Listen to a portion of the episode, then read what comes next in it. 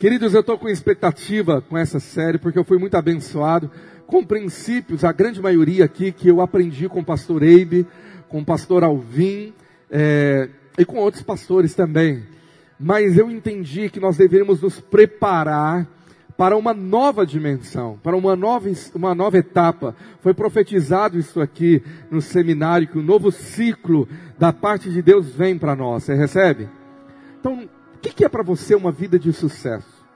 Você tem que entender que existe um sucesso pessoal e tem esse sucesso de Deus. Há poucas semanas eu ministrei sobre a carreira que está proposta. Deus sempre propõe, não impõe.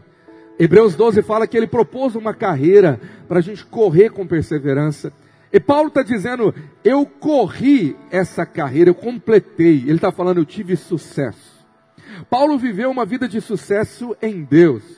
O verdadeiro sucesso é o sucesso de Deus na sua vida. É você viver a vontade plena do Senhor na sua vida aqui na terra.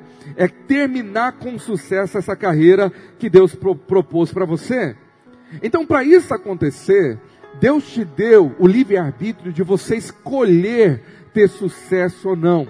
Então, a grande chave dessa série que você vai aprender a partir de hoje é aprender a lidar com as decisões. Eu quero falar nessa manhã, a primeira parte, sobre o poder das decisões antecipadas. Você tem esse, esse poder e você pode decidir ser uma pessoa de sucesso, porque tudo começa com uma decisão. Diga comigo, tudo começa com uma decisão. Você está aí nessa manhã, amém? Você pode ficar empolgado. Fala, tudo começa com uma decisão. Então, decida ser, ser uma pessoa de sucesso. Aí você fala, pastor, parece ser muito simples. Querer é poder, é só decidir. Você vai aprender que na palavra há princípios que vão te mostrar que de fato essa é a grande verdade. Se você decidir viver uma vida de sucesso em Deus, em todas as áreas da sua vida, você vai começar a viver. Porque tudo começa com uma decisão. Eu ouvi uma, uma breve palavra do pastor Alvim essa semana que me abençoou muito, que encaixou com essa mensagem. Ele disse o seguinte: decisões também é uma profecia. Uma decisão é uma profecia, porque uma decisão tem o efeito e o poder de uma profecia. Decisões são tão poderosas quanto as profecias. Por quê? Porque Davi não tinha nenhuma profecia que iria derrubar o gigante Golias, mas ele teve uma decisão como Raabe, que não tinha nenhuma profecia, que ia esconder os espias na casa dela, mas ela decidiu fazer e entrou na genealogia do próprio Cristo. Sabe, querido, isso é poderoso. O que eles tiveram não foi uma profecia, foi uma decisão. Então, decisões são tão poderosas quanto profecias. Talvez você não tenha uma profecia sobre o seu futuro, mas você pode ter uma decisão para o seu futuro vai ter quase praticamente o mesmo efeito. Agora, qual é a diferença na sua mente entre pessoas de sucesso, pessoas que completaram ou estão completando a carreira delas em Deus, então elas têm um senso de realização, de felicidade, de outras que não estão vivendo assim. Tem pessoas que estão vivendo uma vida triste, amarrada, tudo dá errado, a família não está bem, tudo desestrutura, tudo não vai para frente. Você fala, meu Deus, parece que falta sucesso nessa pessoa. Aí quando você olha para outra família, ela não é perfeita, mas ela está crescendo, ela está avançando, ela vive um senso de realização, de propósito existencial. Aí você fala, qual é a diferença entre essas duas pessoas? Bom, nós vamos aprender as diferenças. Mas eu quero começar nessa manhã te falando o que não é a diferença. O que, que não é a diferença? Não é a diferença entre quem é de sucesso e quem é de sucesso. Não faz a diferença o nível de inteligência. Talvez alguns achem, não, o cara é mais inteligente, então tudo dá certo. Engano seu. Tem muitas pessoas inteligentes que não vivem uma vida de sucesso. Não tem uma prosperidade completa ou geral na vida delas não é o talento. Talvez você fale a capacidade, o cara é talentoso demais. Não é. Quantas pessoas de talento que você conhece que não tem sucesso? Você fala, meu Deus, é tão talentoso, mas não avança, está é, aprisionado. não é se a pessoa é atraente fisicamente, bonita. Talvez você fale, aquele cara é alto, aquele cara é igual o pastor Daniel, assim. Mas você fala, não, não é, porque tem tanta gente bonita que vive escravizada. Então não é. Então o que, que faz a diferença entre uma pessoa de sucesso e a outra que não é? Decisões. As decisões é o que diferencia pessoas de pessoas. Você é um resultado das decisões que você tomou nos últimos anos da sua vida. Hoje você é resultado disso. Porque tudo em sua vida é fruto de suas decisões. Com muito amor e carinho, afirme isso para alguém perto de você. Fala, tudo em sua vida é fruto das suas decisões. E há poucas semanas eu ministrei uma mensagem contra vitimismo, de você parar de responsabilizar a outros e tomar a responsabilidade. Então quem assume a responsabilidade fala, tudo na minha vida é fruto das minhas decisões. Então veja, a qualidade das suas decisões determina a qualidade da sua vida. A qualidade das suas decisões determina a qualidade da sua vida. Então diga comigo assim bem alto: escolhas melhores, vida melhor. Você tem preguiça de falar, né, meu irmão? Mas cutuca seu irmão, fala, fala por favor, só para dar uma animada aqui. Ele está pregando tão bem nessa manhã. Fala para ele: escolhas melhores, vida melhor. Quem, ter, quem quer vida melhor aí? Então é escolhas melhores. Agora a pergunta é: como fazer escolhas melhores? Deuteronômio 30, 19, o Senhor fala assim: esse texto é poderoso. Os céus e a terra eu tomo por testemunha contra ti que te propus a vida e a morte, a bênção e a maldição.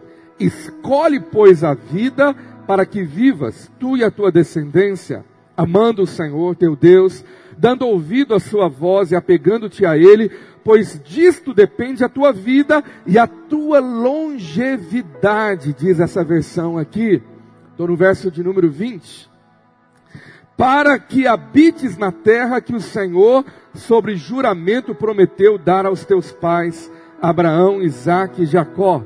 Então o que você decide determina a sua longevidade de sucesso. É o que o texto está dizendo. Então, sua vida é um resultado das suas decisões. Mas a maioria de nós não faz boas decisões. Por quê? Nós queremos comer bem, mas na hora a gente começa a comer comida gordurosa. Por quê? Porque parece que aquilo que dá prazer imediato para o nosso corpo parece mais vantajoso do que aquilo que dá prazer longevo, ou prazer que não é imediato, ou prazer que dura mais. Parece que existe isso no universo. E você começa então a analisar que você não quer ser um consumista desenfreado nas Black Fridays, mas de repente você está lá comprando coisa que não precisa, para impressionar quem não precisa também, e que você nunca vai usar, e se vê endividado e fala: para que, que eu fui comprar isso, meu Deus?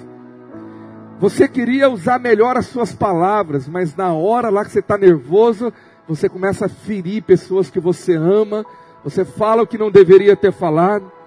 Você quer amar mais pessoas que estão perto de você, quem você ama, mas as suas decisões acabam machucando pessoas que você mais ama. Mas por que isso? Olha, queridos, todos nós já fizemos muitas decisões erradas no passado. Todos nós, inclusive eu. Quantas decisões eu fico envergonhado quando eu me lembro. Eu falo, meu Deus, se eu pudesse voltar lá, eu faria diferente. Mas não tem como eu voltar. Agora, existe uma, uma diferença entre decisões erradas e decisões estúpidas. Decisões erradas e decisões estúpidas. Eu só peço aos irmãos que espere eu falar a frase aqui para você colocar o slide, não antecipa não, por favor. Assim que eu falar o princípio, aí você joga no telão, senão vai, vai confundir os irmãos. Acompanhe esse raciocínio. Decisões erradas e decisões estúpidas parece a mesma coisa. Mas às vezes você está se culpando e olhando para trás e falando, meu Deus, que decisão errada. Mas a verdade você está lidando com uma decisão estúpida decisões infantis, porque você não tinha o conhecimento, a mentalidade e a maturidade que você tem hoje. Então é quase impossível você querer voltar. Por exemplo, eu tinha 10 anos de idade e eu morava do lado exatamente de um córrego, um pequeno riacho. A minha casa era a última casa do, do bairro, da rua, e era uma rua de terra e passava aquele riacho ali, não canalizado, e a gente gostava de brincar naquele córrego. Eu não sei porque certa, certa noite eu estava brincando sozinho. Eu me lembrei disso quando eu preparava essa mensagem, porque falei que decisão estúpida. Eu comecei a competir comigo mesmo.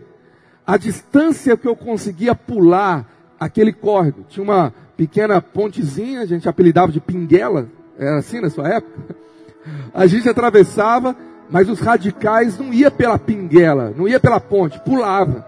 Só que tinha lugares mais estreitos de uma margem à outra, e tinha, ele ia alargando, e tinha margens mais largas. Então no lugar estreito, todo mundo pulava. Mas na margem mais larga, ninguém conseguia. E eu tive uma brilhante ideia. Eu cheguei no lugar que ninguém pulava, eu falei, eu vou pular. E ninguém estava lá para ver. Mas eu falei, amanhã eu vou contar que eu sou campeão de salta distância. E aí eu comecei a planejar como que eu ia conseguir pular sem cair no córrego. Era alto. Eu tive uma brilhante ideia, ou estúpida. Havia uma rua assim acima, uma ladeira. Eu falei, se eu pegar impulso e lá em cima da ladeira e vir correndo, pegar velocidade, a velocidade vai ser o segredo, vai me impulsionar. E eu me vi o Superman voando por cima e caindo do outro lado. E eu tive a brilhante ideia. Eu falei, eu vou fazer. Ninguém está vendo, ninguém está filmando. E eu fui lá em cima do morro e saí correndo, disparado, correndo, correndo, correndo. Quando eu cheguei próximo, eu não sei se eu pulei antes, eu não sei o que aconteceu. Eu sei que eu fechei os olhos. Eu me lembro da cena que eu fiquei com tanto medo. Falei, eu vou cair dentro do, do, do Ribeirão ou não? Eu fechei os olhos, irmãos, e eu me vi pulando. Quando eu abri os olhos, eu sei que eu estava pendurado no barranco. pendurado literalmente, batia assim o peito, a barriga doeu demais e fui correndo tentando subir o barranco para não cair na água.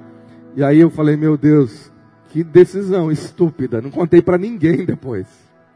Mas pelo menos eu tentei. Quantas decisões foram estúpidas que você tomou que você não tinha tanta maturidade? Agora, houveram também decisões erradas. Erradas é, não, eu sabia que aquilo não era a vontade de Deus. Então as suas decisões irão determinar a direção da sua vida. E a direção determina o seu sucesso. Então diga comigo bem alto: as minhas decisões irão determinar a direção da minha vida. E essa direção determina o sucesso. Então a pergunta é: você está na direção do sucesso ou não?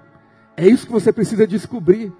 Eu tenho que mudar o caminho para ter sucesso ou eu estou no caminho certo? Eu vou chegar lá. Já que a sua vida sempre vai na direção das suas decisões, a pergunta é: você está gostando do rumo que a sua vida está levando? É a primeira resposta para descobrir a direção. Já que as decisões direcionam direção, me dá a direção, eu estou gostando do rumo que as coisas estão tomando em todas as áreas. Porque nós sabemos que nós temos dificuldades para tomar decisões corretas. Isso é uma realidade. Agora a chave é descobrir o porquê. Tá, a pergunta é, por que, que nós temos tanta dificuldade para tomar as decisões corretas? Eu quero te dar três razões três chaves aqui para você anotar e lembrar e orar sobre isso. A primeira é: nós somos sobrecarregados com escolhas diariamente. Então, essa é a primeira chave. E por isso, infelizmente a frase está pequena ali no telão, não sei se você vai conseguir ler. Gente cansada tomam piores decisões. Repita comigo: gente cansada toma piores decisões. Foi dito aqui por um preletor e é pesquisado, eu não sei qual pastor que falou isso, que uma das profissões pesquisadas em universidades mais difíceis ou cansativas, entre as três principais, está a de pastor. Quando eu fui para o ministério, me contaram isso. Falou, olha, teve pesquisas sérias falando que o que você está escolhendo, decidindo ser, é uma das coisas mais difíceis, mais cansativas e estressantes. Você quer? Eu decidi sabendo, eu já sabia dessa verdade. E por muitos momentos da minha vida como pastor, eu me vi fisicamente de fato exausto. Minha mente muito cansada, decisões sérias, os problemas dos irmãos, muita coisa. E eu me lembro que alguns anos atrás eu ouvi uma frase, que aquela frase foi uma chave. No momento de cansaço, quando o diabo atacava a minha vida com dúvida, incredulidade, medo, o que for, o ataque do diabo era: desista, você não vai conseguir, melhor você abandonar o barco. E eu, momentos de ataque, assim, com esses pensamentos, diante das crises, de lutas, de situações, eu precisava ter uma palavra, uma chave. Deus me deu uma. Quando você estiver cansado, não pense em desistir, pense em descansar. Está uma chave. Na hora do cansaço, você pensa em largar aquilo. Isso aqui está difícil mais, eu nem vou mexer mais com isso. Não, não desista. Descanse e depois continue. Parece simples, mas pode mudar muitas áreas da sua vida, como me abençoou muito essa chave. Agora, eu e a minha esposa estamos fazendo faculdade, os irmãos sabem, né, de psicologia, junto com a nossa filha. E muitas coisas legais a gente quer aprender através da ciência para entender princípios da palavra e aplicar no ministério. E muitas coisas eu fui analisando e ouvindo sobre aquilo que a ciência comprovou, mas que a Bíblia já falava. E é isso que eu quero usar muito nessa série, para você entender que a palavra de Deus é perfeita. Você pode dizer amém para isso? A ciência descobriu, a neurociência, que em média um ser humano adulto faz 35 mil decisões por dia. Você já parou para pensar? A maior parte são decisões involuntárias, já está no automático. Você já levanta, já vai escovar o, o, o, dente, já se preparar, e você não fica calculando a decisão. Então ela já acontece. E dentro das 35 mil, existe uma boa parte que são decisões que te levam a cansar, porque você tem que pensar. E o cérebro, como um músculo, assim para você entender, não é um músculo, mas como fosse, quando você usa muito ele, ele fica cansado. E se o cérebro cansa, gente cansada tende a tomar as piores decisões. É só você perceber o que, que você faz quando você está cansado. Quando você está cansado, sempre você toma as piores decisões. Come mais, dorme mais, quer mais entretenimento. Uma pesquisa na faculdade, em Minnesota, nos Estados Unidos, fez uma, uma, uma pesquisa com estudantes de um curso é, superior, eles levaram aqueles estudantes a um shopping center para fazer várias decisões de compras, e eles tinham que fazer muitas decisões aquele dia. E no final do passeio, aplicaram uma, uma prova simples de álgebra. A grande maioria saiu muito mal. Mas no mesmo dia, uma outra parte da classe não foi para o shopping fazer compra ou tomar decisões ficaram só concentradas na prova. Quem se saiu melhor? Os que não foram tomar decisões no shopping. E essas decisões eram as mais simples, mas envolvia muita decisão de compra. E aí o cérebro estava cansado na, na pesquisa que eles fizeram. E aí qual é a constatação? Não leve a sua esposa para o shopping. Estou brincando, irmãos. Ela vai tomar a decisão errada lá. É, a constatação é justamente essa. Se você tem várias decisões depois o seu cérebro, ele vai cansar nas decisões mais fáceis que você tinha antes. É só você analisar você mesmo, depois de um dia cansativo de trabalho, se você está cansado, como que você se comporta quando você chega em casa? Você tende a ficar mais irritadiço, impaciente, e às vezes você pode tomar as decisões mais ridículas. É uma realidade. Esse é o primeiro fator. Você vai ter que aprender a se conhecer e a entender como que você precisava de um descanso mental. E a Bíblia fala sobre isso. E nós vamos aprender isso durante essa série. Segunda fator de decisões erradas, número dois, é que nós temos medo de fazer escolhas erradas. Então repita comigo: conhecer e, e analisar em demasia causa paralisia. Tá, agora vamos falar essa, essa verdade um pouco mais entusiasmada aí. Fala aí, conhecer e analisar em demasia causa paralisia. E isso não é questão de temperamento, como muitos acham. Não, é o temperamento dele, ele é mais devagar, o outro ele é mais colérico, ele toma decisão. Não é. Tem muitos de nós, independente do temperamento, que você tem medo de errar. E você fica naquela inércia e não decide nada. E não decidir nada já é uma decisão. O nada talvez é a pior decisão, mas é uma decisão. Não sei o que eu vou fazer, não sei onde eu vou trabalhar, não sei o que, que eu vou cursar, não sei, não sei. Sabe, isso acontece com pessoas sinceras, que elas vivem um tempo grande demais na vida, numa inércia. Elas não sabem qual emprego quer, elas não, não sabem que direção quer, o melhor, elas não querem, mas elas são sinceras porque a grande maioria que serve a Deus, elas querem muito agradar a Deus. E é por causa disso que elas ficam analisando e conhecendo tanto em demasia, que a demasia causou a paralisia. Você já viu, isso é a tendência de todo homem, mas o exemplo, quando você fica tempo demais procurando um filme na Netflix para assistir, e às vezes você procura mais o filme do que o próprio tempo do filme, é um bom exemplo. Às vezes você está procurando tanto uma decisão que demorou mais do que o tempo que você levaria em praticar a decisão. Quem está entendendo, diga amém. E a terceira chave, o porquê que nós tomamos decisões erradas, é porque nós permitimos que as nossas emoções sobrepõem a lógica. É permitir as emoções sobrepor a lógica. Então é aquela pessoa almática que tudo é na base da emoção. Eu tenho que primeiro exper exper experimentar o sentir, ou esperar estar tá sentindo para fazer. E aí é um estrago, porque muita gente só faz na, na empolgação, na emoção, naquela base do sentimento e não do raciocínio.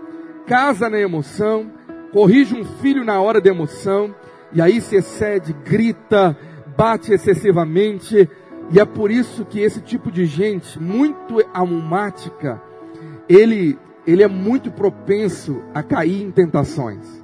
Porque a tentação mexe muito com os sentidos de uma pessoa. Lembra? A mulher teve que sentir a maçã, ver, tocar.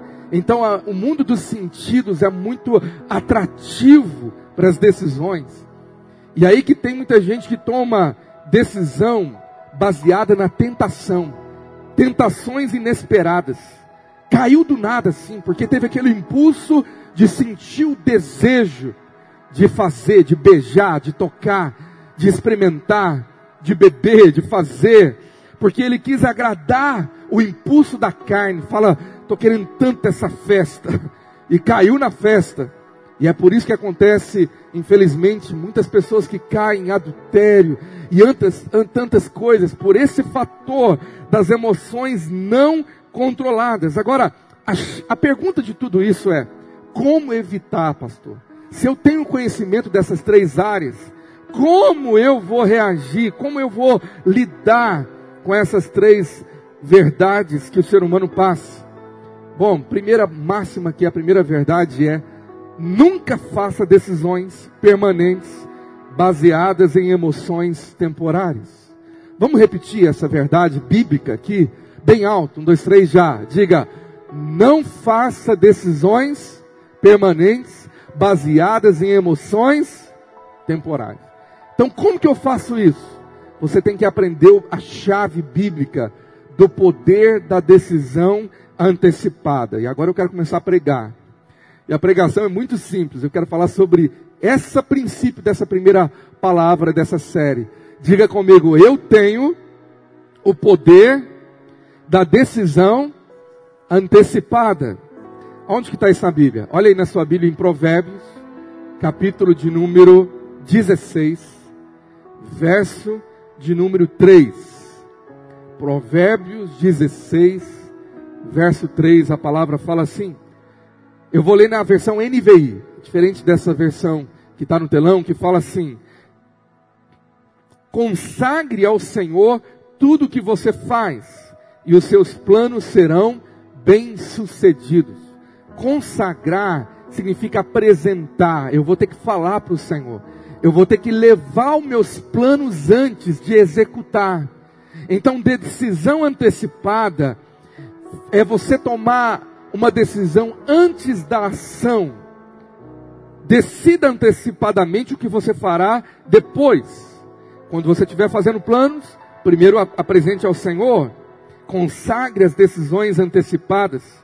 Consagre bem antes com quem você vai casar anos depois. É essa a ideia do texto. Termine decisões e não abra mão das decisões internas, mesmo que demore a acontecer. Casamento, carreira, emprego, ministério, amizades. Predetermine um plano de ação futuro, seja curto, médio ou longo prazo. E você pode fazer isso, tanto com coisas que vão acontecer daqui 5, 10, 20 anos, mas você pode fazer esse princípio acontecer com coisas que podem acontecer daqui uma hora na sua vida. Por exemplo, você pode usar essa, essa, esse esquema, essa fórmula que eu vou colocar aqui no telão para você, para você entender o que, que eu quero te falar com uma decisão interna. Quando eu estou diante de tal situação, eu tenho decidido antecipadamente escolher tal decisão ou tal ação. Essa fórmula pode ser aplicada em qualquer área da sua vida, mas principalmente com respeito a relacionamento. Você está cansado, chegou do trabalho cansado, e a esposa vai te falar a lista de pagamento da semana. Você não quer nem ouvir aquilo.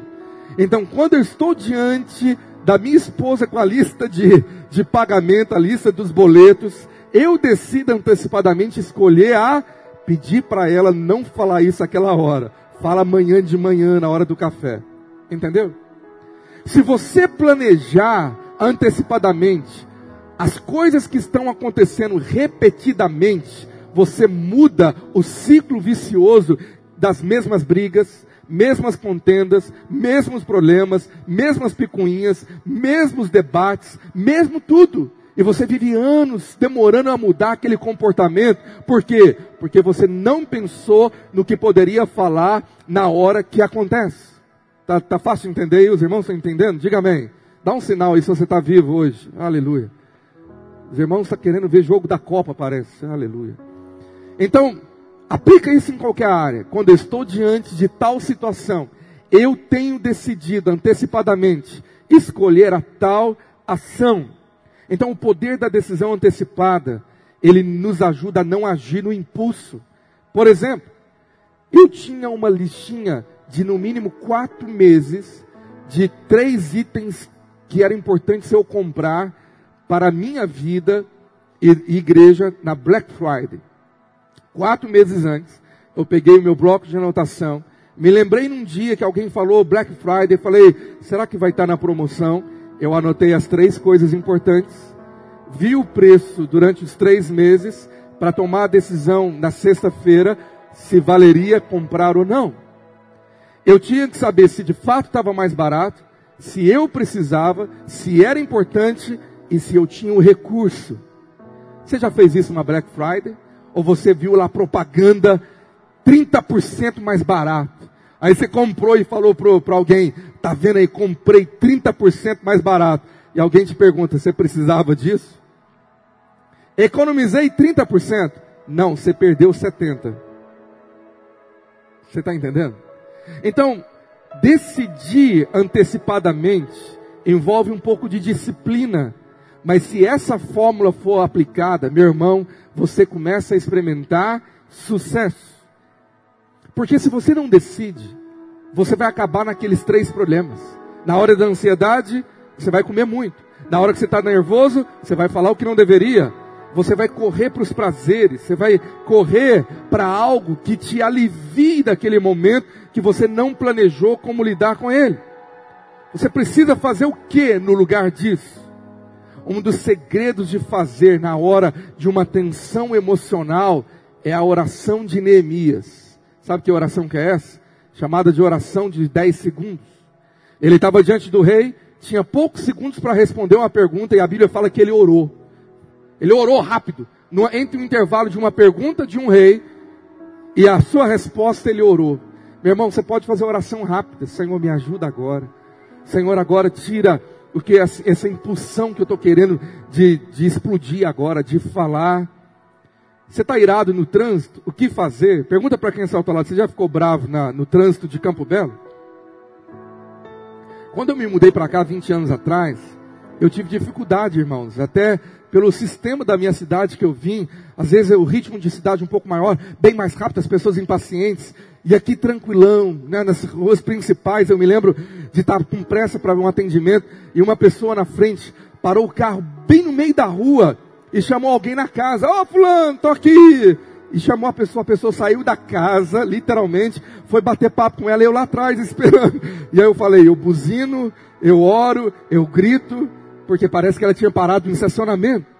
O que, que você faz quando você está irado, com pressa no trânsito? Você xinga, você fala bravo. Quando eu estou diante do trânsito, eu decido antecipadamente escolher a glorificar a Deus, a orar, ao invés de mandar ela pro céu, quer dizer, pro Beleléu, manda ela pro céu. O que, que você decide quando alguém tenta te magoar? Quando eu estou diante de alguém que me magoa, eu tenho decidido antecipadamente a escolher a. Eu me lembro de anos atrás ouvi o pastor Eibe, numa reunião com pastores, dizer algo que nunca me esqueci e depois ele escreveu um livro sobre isso. Ele falou que ele decidiu que ele nunca vai ficar magoado com ninguém. Aquilo mexeu muito comigo. E ele escreveu um livro. Eu indico você a ler esse livro do pastor Abe, que é Magoado Nunca Mais. E lá ele conta que ele nunca mais ficou magoado com ninguém e como ele aprendeu a fazer isso. Querido, eu creio que quando você olha para a palavra de Deus, nós temos homens e mulheres que tinham tomado decisões antecipadas com essa fórmula. Quando eu estiver cansado de algo, eu decido antecipadamente escolher na hora do cansaço a fazer isso. Quando você olha para Abraão entregando Isaac, você acha que tem um Abraão desesperado naquele altar, ah, quase chorando, escabelando, falando: meu filho vai morrer? Não, nós vemos um homem que confiava tanto em Deus, que a Bíblia fala que ele tinha declarado para o próprio filho: Nós voltaremos de lá. Ele tinha uma decisão antecipada de confiar no Senhor. Ele decidiu obedecer a Deus alegremente, porque ele tinha decidido a crer que Deus sempre tem o melhor para ele. Você está entendendo isso? Quando você tem esse tipo de fé, meu irmão, vem um nível de descanso na sua vida maravilhoso. Ruth decidiu antecipadamente a ficar com Noemi. Não foi algo inesperado quando a, a sogra fala, vai para sua casa. E ela fala, deixa eu pensar. Não, ela disse, aonde tu fores, irei eu. O lugar da tua habitação será minha, o teu Deus será o meu Deus. Ela tinha tomado uma decisão antecipada. E por isso ela tem uma história maravilhosa no futuro, casa com um homem rico. Casar com um homem rico não é problema, né, irmãos? Agora, qual seria o personagem bíblico que seria o campeão de nos mostrar essa nobreza de decisões antecipadas? Semana passada eu li de novo a história desse homem que é um referencial nessa arte de decisão antecipada e é o profeta mais maravilhoso da Bíblia, profeta Daniel. Eu li os 12 capítulos de Daniel e queria que você lesse durante essa série porque tem chaves na vida de Daniel que são poderosas. Daniel 1:8, a Bíblia revela que ele decidiu, ele tinha um poder de decisão antecipadamente a não comer as comidas consagradas aos demônios. Ele sabia que aquilo era comida consagrada a demônios e ele decidiu não se tornar impuro. Agora, o que, que fortaleceu Daniel para fazer uma decisão antecipada? Ele tinha sido trazido de Jerusalém para Babilônia no cativeiro. É porque desde Jerusalém, eu creio que quando desde criança ele foi cultivando um sistema de valores dentro dele e compromisso com Deus que estava tão bem estabelecido que já era uma decisão antecipada. Então aqui está um grande segredo. Se você cria um sistema de valores bíblicos na sua vida e você fala, eles não vão ser quebrados, eu vou estabelecer, meu irmão, isso te ajuda demais. O que, é mais importante para você nas decisões? Seu relacionamento com Deus é prioridade nas suas decisões? O seu relacionamento com sua família andar em amor e perdão com seu cônjuge, com seus filhos, é um valor negociável para você? Fazer decisões antecipadas, baseadas nos seus valores, vai ser um segredo de sucesso.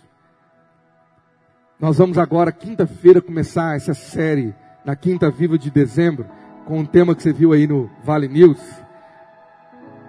sobre vitória nos relacionamentos.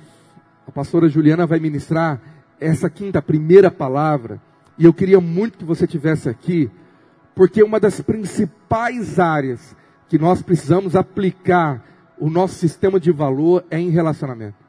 Porque olha, essa fórmula de novo, quando eu estou diante de tal situação familiar ou de conflito, que seja, eu tenho decidido antecipadamente escolher fazer o quê? Vou pedir que esse slide esteja no telão, novamente essa fórmula, quando eu estou diante de tal tensão, está saindo faísca, eu decido, por causa dos meus valores em Deus, de honrar o Senhor, honrar a família, eu decido antecipadamente a escolher a perdoar, pedir perdão.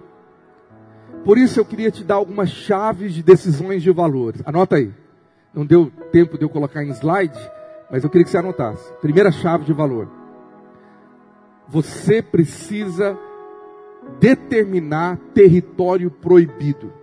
O seu valor interno determina que nessa região dessa caixa é um território proibido para você que você nunca pisaria. É o seu valor. Então pode vir tentação, o que for. Você fala, o pé aqui eu não coloco. Aí alguém te fala, é porque você é religioso, você é cheio de regra. Não, não, eu sou tão livre que eu tenho a liberdade de ir ou não. Você não, você é escravo desse lugar. Eu poderia ir, eu sou livre dele. Eu sou tão, tão livre que eu posso sair de zonas de perigo.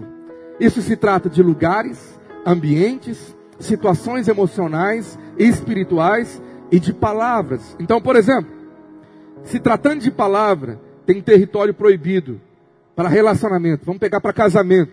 A gente vai falar isso muito das quintas vivas, mas com filhos também. Nunca no seu vocabulário você vai usar determinadas frases. Nunca falar sobre separação. Isso tem que ser determinado. Eu me lembro que no início do meu casamento, eu tive essa conversa com a minha esposa e nós chegamos a uma posição dessa, de uma decisão minha e dela, que fosse o que for, a gente não falaria sobre uma possibilidade de separação fosse a briga que fosse. E de lá para cá a gente nunca usou essa possibilidade. Eu vou me separar de você. Porque é um território proibido. Então, o que, que seria territórios proibidos?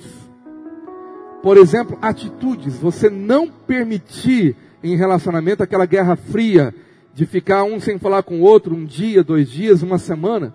Isso pode ser pré-determinado. Olha, possa ser o que for, vamos resolver rápido. Não vamos ficar com esse negócio de ficar uma semana emburrado. Eu me lembro do pastor Luciano Subirá contar sobre essa decisão. E foi muito engraçado quando eu vi essa decisão dele no casamento dele com a sua esposa. Porque eles tinham disso nos, nos primeiros anos de casamento, ficar tempão sem se falar, às vezes dias emburrado. E ele fala que eles tiveram uma discussão muito séria e ficaram emburrados um com o outro e não se falaram o dia inteiro, o dia inteiro dentro de casa e ele estava trabalhando dentro de casa, então um passava e virava a cara para o outro emburrado. E numa dessas inda e vinda, a casa era pequena, eles foram cruzar um corredor e não viu que um estava vindo e bateu de cara um com o outro na Guerra Fria, imagina? Testa com testa. Deu aquela pancada. Sabe o que, que eles começaram a fazer? Rir. Deu uma crise de riso, porque os dois emburrados e agora trombam com outro dentro de casa. Eles tomaram uma decisão Nós não vamos permitir guerra fria no nosso casamento. Quais seriam outras palavras que você determina que jamais vão ser faladas na sua casa? São zonas proibidas. Existem palavras que machucam e às vezes são difíceis de esquecer. Então um casal usar a expressão, eu sinto nojo de você. Meu irmão, isso é muito pesado. Às vezes se torna comum uma pessoa expressar o que, que ela está sentindo com palavras tão pesadas. Ah, bendito dia, para não falar maldito, que eu casei com você. Amaldiçoar aquele dia, irmãos, são determinadas expressões que têm um peso espiritual e um peso na alma também.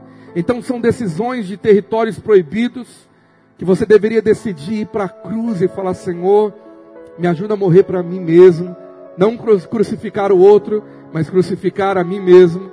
Então a coisa mais pesada que você poderia falar na hora de uma tensão familiar, conjugal, daquela tensão emocional saindo faísca, o pastor Eibe falou que no casamento dele, ele fez uma determinação com a pastora Andréia, eu achei muito interessante, que na hora de conflitos ele estava furioso e ele não poderia falar nenhuma palavra que machucasse.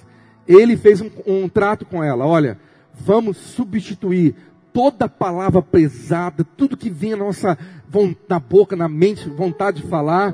A coisa mais feia que nós vamos falar um com o outro é: eu estou muitíssimo triste com você. Olha que frase. Ele conta que depois que determinaram isso, eles tiveram uma briga, os primeiros anos de casado, e ela magoou, e ele ficou muito ferido, e ele ficou muito furioso. E na hora que ele ia querer falar da raiva que ele estava sentindo, ele lembrou do trato. E ele estava com o rosto vermelho, muito bravo, falou assim: Eu quero que você saiba uma coisa agora. Eu estou muitíssimo triste com você. Saiu isso. Mas essa frase seria muito melhor do que aquilo que às vezes dá vontade de você falar numa hora, hora que você está muito raivoso, muito irado. Quem está entendendo, diga amém. Então eu quero encerrar te, te convidando a tomar decisões antecipadas nessa manhã, valores antecipados, para você viver uma vida cheia de alegria no Senhor, cheia da presença de Jesus. Então você pode tomar decisão antecipada de viver uma vida de devocional sério. Você vai ouvir nessa série que o devocional é uma das dos lugares, um dos, das chaves de maior sucesso na vida dos homens de sucesso. Por quê? Quando eu estou cansado, quando eu estou muito cansado e propenso aos ataques do diabo, além de descansar, o que eu vou fazer é orar. Meu irmão, descanso na presença de Deus aquele momento devocional, que você vai orar, que você coloca uma canção de adoração e você começa a ler a Bíblia, o livro de Salmos. Aquilo é literalmente você pegar a sua alma e ligar na tomada celestial. Vem uma corrente elétrica de renovo, de derramar, de restauração. Às vezes, um minuto na presença de Deus te restabelece, mais do que duas horas assistindo a seleção do Brasil, ou um filme qualquer, ou qualquer outra coisa. Você não tem ideia do que, que a neurociência está comprovando sobre o poder da oração. Eu vou falar ainda sobre isso nessa série. Você pode prosperar decidindo antecipadamente, independente da crise, ser fiel nos dízimos e experimentar a promessa de Deus nessa área ou decidir antecipadamente ser generoso e próspero. Eu ouvi o pastor Paulo, que é discipulador do pastor Ebe, numa conferência dizendo que ele tinha decidido fazer um ato de todo culto ofertar, mas não era qualquer oferta, teria que ser a melhor nota que ele tiver no culto. E ele falou que isso já custou caro, porque às vezes ele tinha uma nota de 100 a outra de 10. Mas ele tinha pré-determinado e pudesse custar o que fosse, ele queria honrar o Senhor daquela maneira. E ele tem colhido uma vida de prosperidade sobrenatural. Eu escolho antecipadamente ajudar as pessoas sempre. De alguma maneira eu vou ter que ajudar. Eu escolho antecipadamente ter um ministério frutífero para Deus. Sempre eu vou servir. independente como eu esteja, cansado ou não, eu vou para um culto, eu vou com a mentalidade de serviço e não só de receber. Eu estou decidido a nunca mentir. Você já tomou essa decisão? Nunca vou mentir. Meu irmão, isso é uma decisão séria.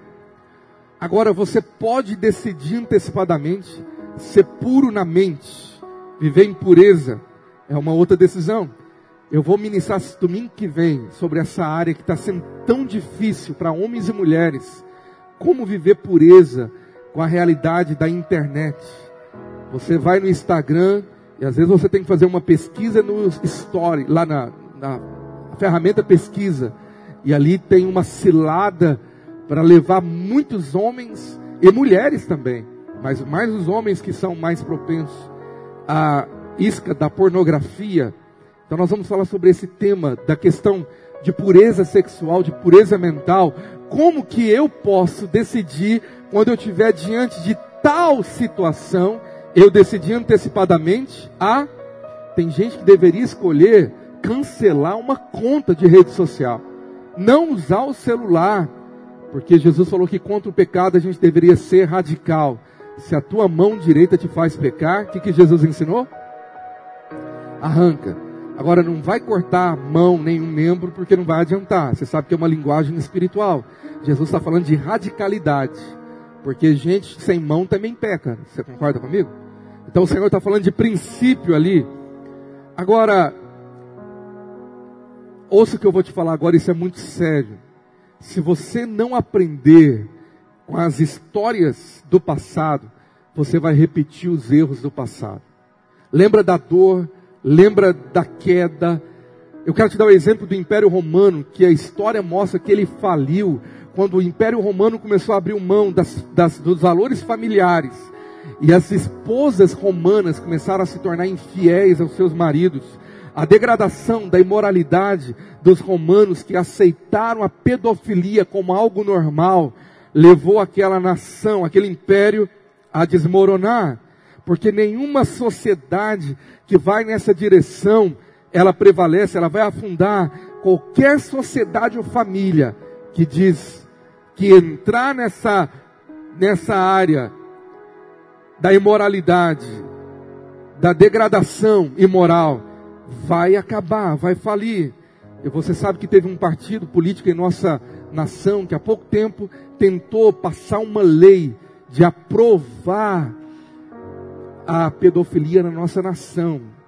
Graças a Deus que isso foi banido, mas olha o nível de políticos e de situações na nossa realidade, na nossa nação.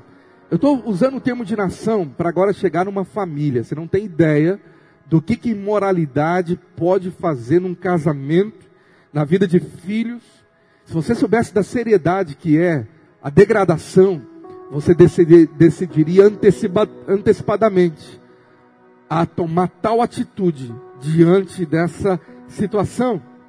Então seria assim essa fórmula. Quando eu estou diante de qualquer proposta imoral, eu decido antecipadamente a escolher a andar em santidade. Eu lembro do exemplo de um pastor que eu vi anos atrás, que ele estava num hotel, ele era um conferencista, e uma prostituta no hotel normal ligou durante a noite para aquele pastor e que aquela voz terrível, sensual, se ofereceu para ele e falou assim: Olha, você sabe quem está falando aqui?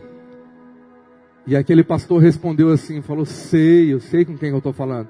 A mulher falou: Ah, então você já sabe quem que é e o que, que eu quero. Aí a mulher falou assim: Mas quem você acha que eu sou? Ele falou assim: Eu não acho, eu tenho certeza, é o diabo. Desligou. Aquele pastor decidiu antecipadamente a cortar qualquer possibilidade de qualquer possível tentação que fosse. Eu quero te dizer, queridos, que Jesus nessa manhã ele pode te ajudar agora a você tomar qualquer decisão antecipada diante de qualquer situação que você está vivendo agora. Você crê nisso? Eu queria que você ficasse de pé no seu lugar. Eu queria que você orasse comigo falando, Senhor, me ajuda a tomar decisões antecipadas na minha vida, mas agora nessa manhã.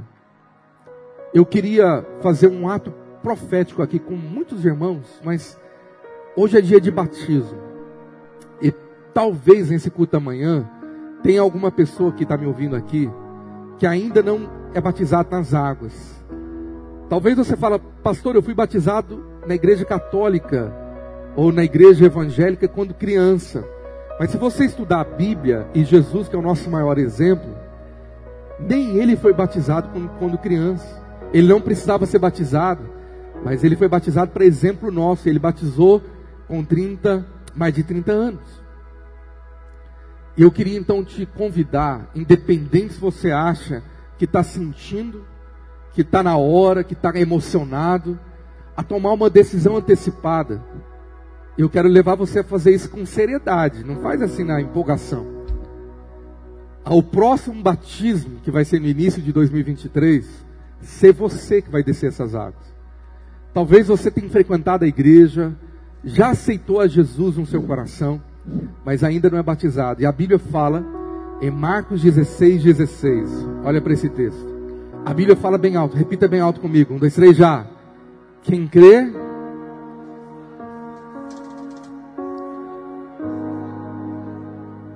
Então não basta só crer.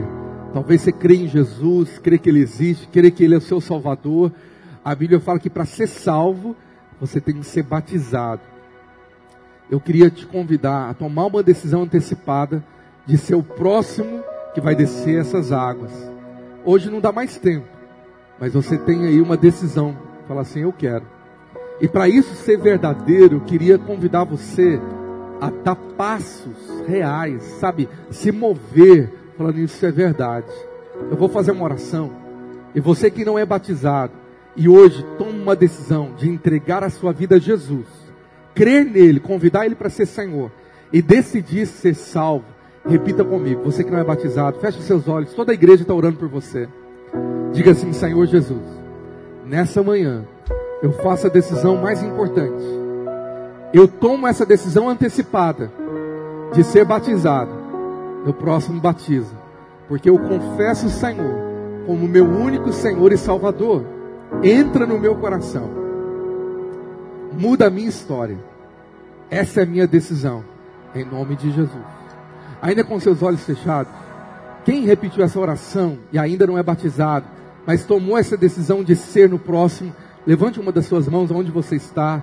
Eu quero orar por você agora. Agora eu quero profetizar na sua vida. Alguém repetiu? Levanta sua mão aí para que eu possa ver bem alto. Deus te abençoe.